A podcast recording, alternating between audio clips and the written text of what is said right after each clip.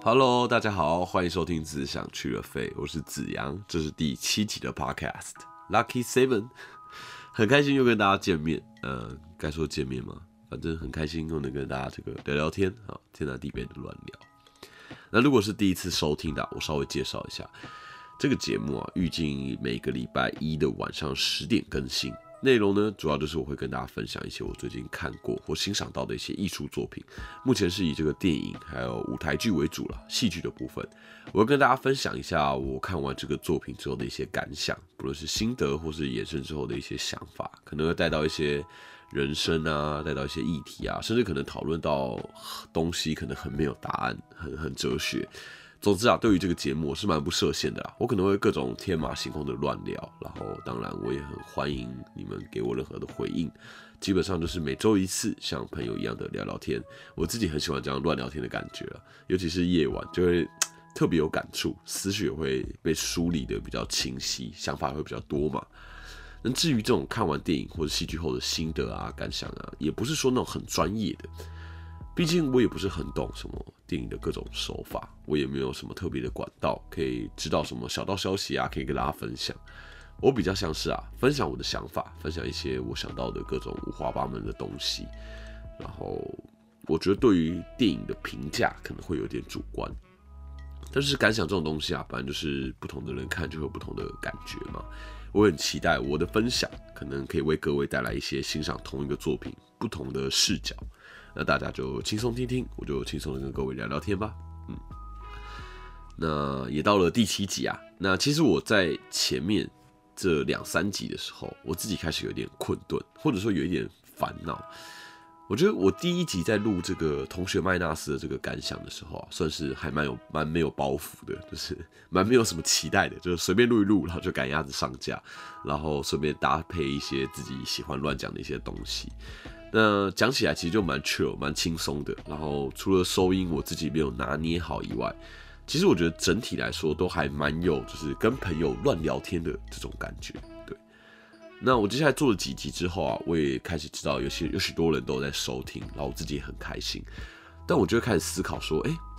那我要怎么样让这些收听的人会持续的会喜欢？但其实有了这个想法之后，就会多了一层想要取悦那些之前听的人的感觉。那有了这些想法，其实就跟我的初衷那种纯粹想要乱讲话的初衷，就有点不太一样，就有点跑掉了。对。那另外啊，我在录之前，其实我都蛮常会查一些资料，想说要做点功课嘛，想想有什么可以聊的，然后可以讲一些有什么有趣的事情啊什么的。那我一查资料之后，其实你一查就会开始想要查的更仔细一些嘛。那就想说，哎，我既然都查资料了，我这个就要查的更完善一些，更完整一些，然后多分享一些各个面向的细节啊，让大家可以从 podcast 的内容里面多学到一点东西。但其实说起来，这个就是包袱了嘛。我就是不想要讲的太专业的那种影评，但是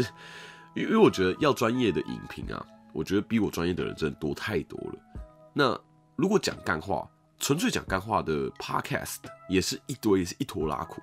那我个人是希望这个节目的走向啊，整体来说应该要像是可以讲干话，然后干话之余啊，听起来没有太多压力，然后听完之后可以学到一小点东西，对，但真的是一小点东西就好，因为我觉得学太多东西有点像是在上课嘛，就谁会想要休息时间还要听满满的知识？我觉得这真的太沉重了。我我自己啊，我自己是那种。听了各种知识的轰炸，如果听很多很多很多，我自己也是没几分钟之后就会开始有点疲乏了，可能就我的吸收能力有限吧。但也也许有的人休息时间就想要多学点东西，我知道。但我自己的考量是觉得啊，会不会听多了就会觉得有点乏力这样子。所以如何要在这个干话跟分享一些知识这两者之间取得一个平衡，我觉得是我自己长远要面对的一个很重要的一个课题啊。但我觉得 podcast 的好处就是啊，我可以像现在这样这么这么真诚、这么掏心掏肺的讲一些我我很诚恳、我很内心的一些想法。毕竟这也是你跟你朋友聊天的时候会处在一个状态嘛。我们之所以会喜欢跟朋友聊天，不是因为你在取悦他，而是因为你可以比较没有顾忌的分享一些你的想法，然后你相信对方会懂你嘛，对方知道你，对不对？对吧？你们你们懂我在说什么，对不对？会有过多的期待吗？大家懂我对吧？好，那上礼拜我提到过，其实我想跟大家分享一些旧片，一些我自己很喜欢的电影，让大家在这个闲暇之余，想要在网络上找一部电影来看的时候，可以看一看，可以参考一下这些我很喜欢的一些好片，推荐给大家。那听起来可能好像有点自腻，好像我在讲一些我自己喜欢的电影，但其实。我我觉得我没有想要管那么多，因为这是我的 podcast，我想分享一些我自己很喜欢的电影来分享。那如果我喜欢的时候，我讲的这些观点，如果你也有兴趣，那你就可以多多去找一下，找出来看这样子。那上礼拜啊，我聊的是个《白日梦冒险王》嘛，我自己是真的很喜欢，然后我也知道很喜欢，很多人很喜欢这部电影这样子。但是我自己上礼拜录完之后，听完之后稍微沉淀一下之后，我突然发觉。其实既然已经有这么多人喜欢这一部电影了，我再去推荐它，是不是就有点锦上添花，好像有点多余？但只是一闪而过的这个顾虑啦。反正我自己是真的很喜欢《白日冒险王》这部电影，然后不管多少人喜欢，我上礼拜聊的东西也真的是我的这个肺腑之言。那我觉得能够为这部电影自己做一集来讨论，我自己也是蛮开心的。但也因为这这个想法这件事情，我自己这礼拜就有一些灵感，就些就有一些感触，我干脆来推荐各位一些。也许没有那么多人看过，但我觉得很不败，然后我很喜欢，然后我也很常推荐别人看的一些电影，对。所以呢，我这礼拜就想跟大家推荐聊聊这一部两千年的电影，西元两千年、千禧年的电影，国片，叫做《运转手之恋》。好，喝个水呀。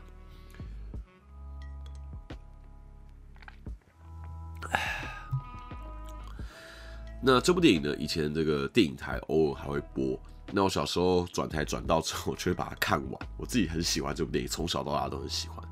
但我近几年已经很少在这个电影台上看到了，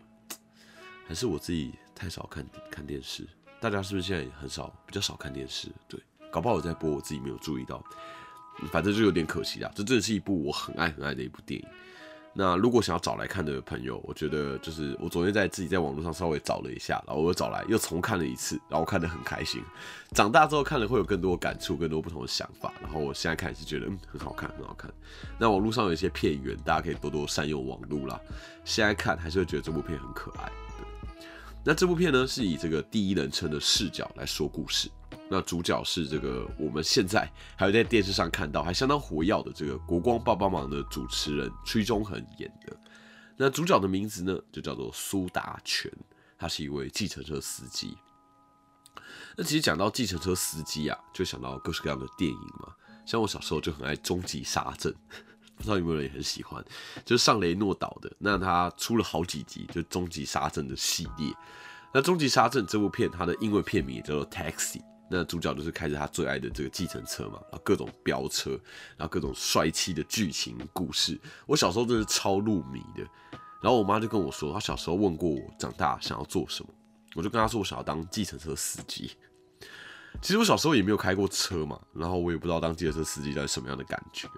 但但因为我我妈偶尔会带我坐计程车，然后加上这些电影的加持，我就小时候对于计程车这个职业真是有种莫名的崇拜。小朋友对于这种长大想要做什么的想法，其实很简单，而且常常很直接。有时候未必是因为这个职业可以赚多少钱，然后也不一定是这个职业有什么样的社经地位。我觉得这种想法都太大人了。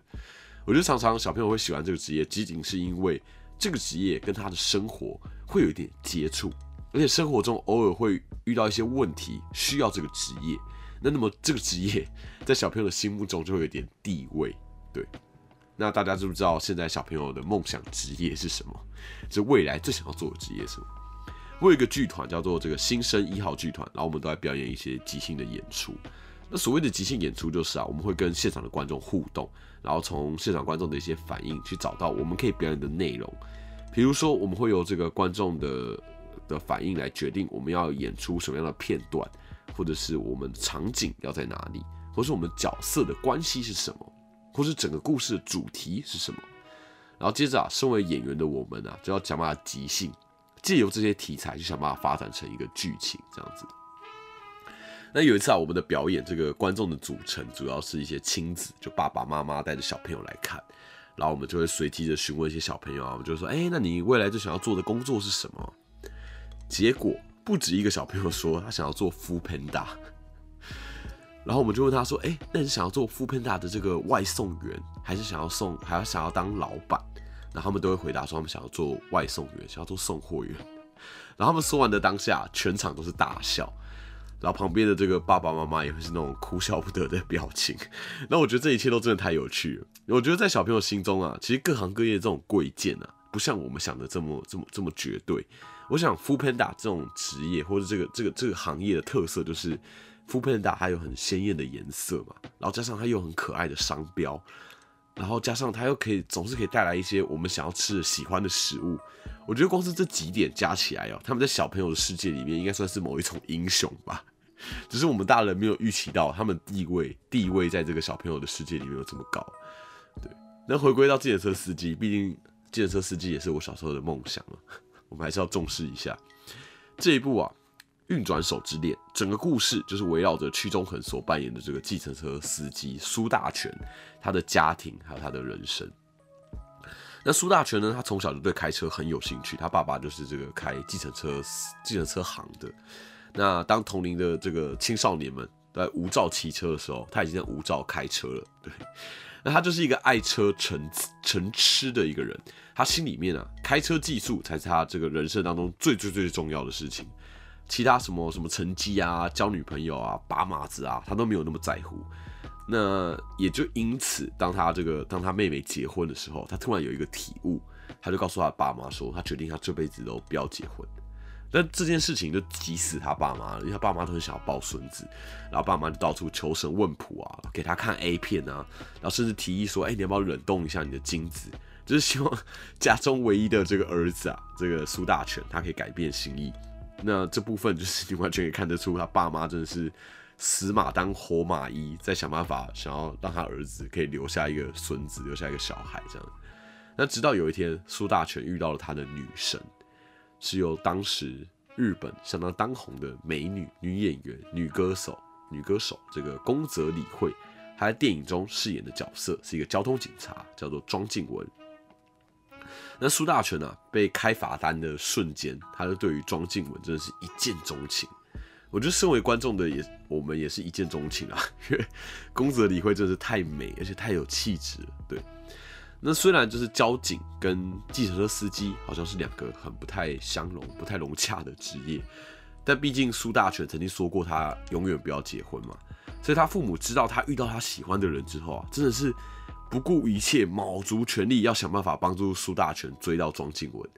那有了父母的鼎力相助，就是苏大全虽然就笨手笨脚的，但却也笨得蛮可爱的。那最后也顺利赢得美女的爱，终于抱得美人归啊！那整个追求的过程呢，也会让人忍不住的想要笑。即使这个方法再笨，苏大全也是很真诚，然后真诚到不行。我觉得真诚就是这个最大的武器了吧，尤其是 追女生的时候，或许真诚就是最棒的一件事情。对，好，喝个水。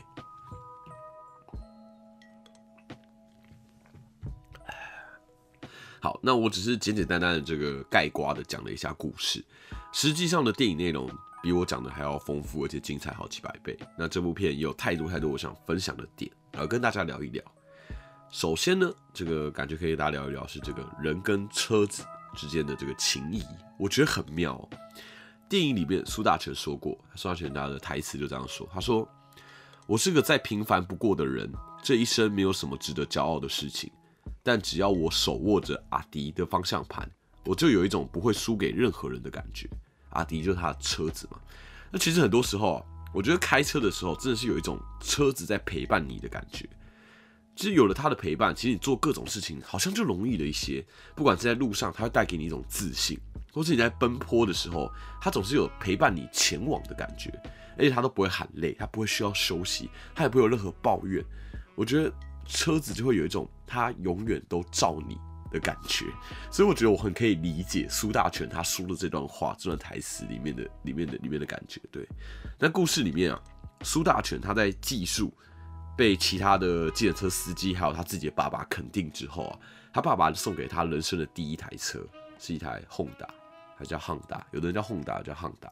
对，那苏大全就帮他车子取名叫做阿迪。那之后呢，故事里面他也都称他的车子叫阿迪。对，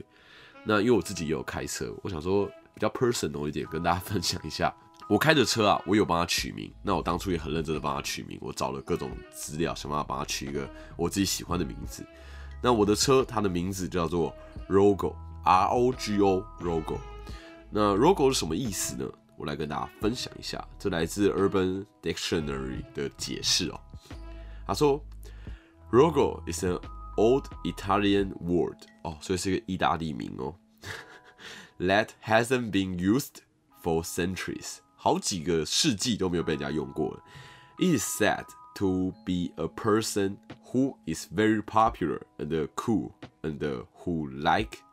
to who likes to fuck hot chicks。前面就在说，他讲的就是有一个人，他很很很很很 popular，很受欢迎，很酷。然后后面 who likes to fuck hot chicks，大家懂就懂，不懂就不懂。那在这个 Urban Dictionary 里面的例句是：Let fucking Rogo had a one night stand with my girlfriend。对，那我的 Rogo 这台车啊，我是在把它当做我的兄弟啊，他载着我这个上山下海。然后我也觉得帮他取名之后，我就觉得我更爱他，会会很在意他的状况啊，就把他当一个人，然后你会很细心的保养他之类的。我觉得真的会有一种莫名其妙的情谊。对，那另外啊，我也听说过一个都市传说，分享给各位。就有的人说啊，你买了二手车之后，你常常会出现一些问题，然后有些时候这些问题很难很难解决，甚至你会找不到问题到底在哪里。然后就有一种说法，就是说，如果前一个车主他没有好好的跟这个车子说再见，如果他没有好好说再见的话，就把它卖掉。那在下一个车主那一边，车子就会闹脾气，他就一直出一些找不到问题的问题。那网络上也有人说，也有人证实说，他后来找到原来的那个车主，然后请他好好的跟车子道别之后，很多问题都莫名其妙的消失嘞。诶。日本人的那种惊呼，嘿，很酷吧？大家可以上网查一下，真的有这种说法，就真的会觉得说，我我自己是觉得啊，车子这种很精密、很复杂的机械啊，有些时候你真的会觉得它有一种灵性。对，那至于要不要跟车子说再见这件事情，我觉得就是都市传说，我个人觉得很有趣，分享给大家，然后大家也可以上上网查查看，这真的是一个很有趣的一个传说，对。那总之啊，转运运转手之恋啊，不是转运手，转运是想要让运气变好嘛。运转手之恋才是这部片的这个片名。运转手之恋里面啊，描绘这个苏大权跟阿迪那种密不可分，甚至一起追女生的感觉，我自己就觉得很买单。因为要是没有阿迪，苏大权其实也追不到他的女生。但不是因为这个阿迪是什么 B N W，也不是因为他什么 Benz 啊，什么名牌之类的，而是因为苏大权他开着阿迪的时候，他他做了各种违规的事情。来让这个宫泽理惠扮演的这个这个庄静雯来开单嘛？因为宫泽理惠在里面就说过，他说：“哎，开罚单给你是我最大的乐趣。”然后苏大权就把它理解成说，要一直给他开罚单，他才他的女神才会开心，才会疯狂的一直违规。那当苏大权驾驶着阿迪，想办法让这个宫泽理惠印象深刻的时候，想要想要让宫泽理惠多跟他讲几句话的时候，甚至电影中有一段宫泽理惠饰演的这个庄静雯，她语重心长的苏大成说。我觉得啊，我自己不是嫁给了你，而是嫁给了你跟阿迪。我觉得这一段就是有种，我我觉得他这浪漫到我不知道怎么说，因为我觉得爱情里面的浪漫，以及把车子算入爱情里面的一部分的这种浪漫，阿迪就见证了他的爱情，陪伴他，甚至陪伴到他组成家庭。这部分我觉得很特别，而且很温暖，那种车子带来的温暖，对吧？我觉得这部片就是它很有趣的地方。另外啊，这部片有很多很值得讨论、很值得探讨的一些论点。因为主角是这个计程车司机嘛，所以他常常会载到各式各样、形形色色的的人的乘客。那整部电影一开始的第一句话就是：人有时候会跟只有一面之缘的人透露自己心里的秘密。对我相信应该很多人有感触吧？因为因为你只有一面之缘的人，你不必担心这个人日后会怎么看你，他会怎么 judge 你。你也不用担心说，哎，你会不会讲了什么之后，以后见到面会尴尬，因为因为以后你根本就不太可能跟这个人再见到面，所以你心里面的各种就是不能跟别人说的秘密，好像就可以更更更更没有顾忌的释放出来，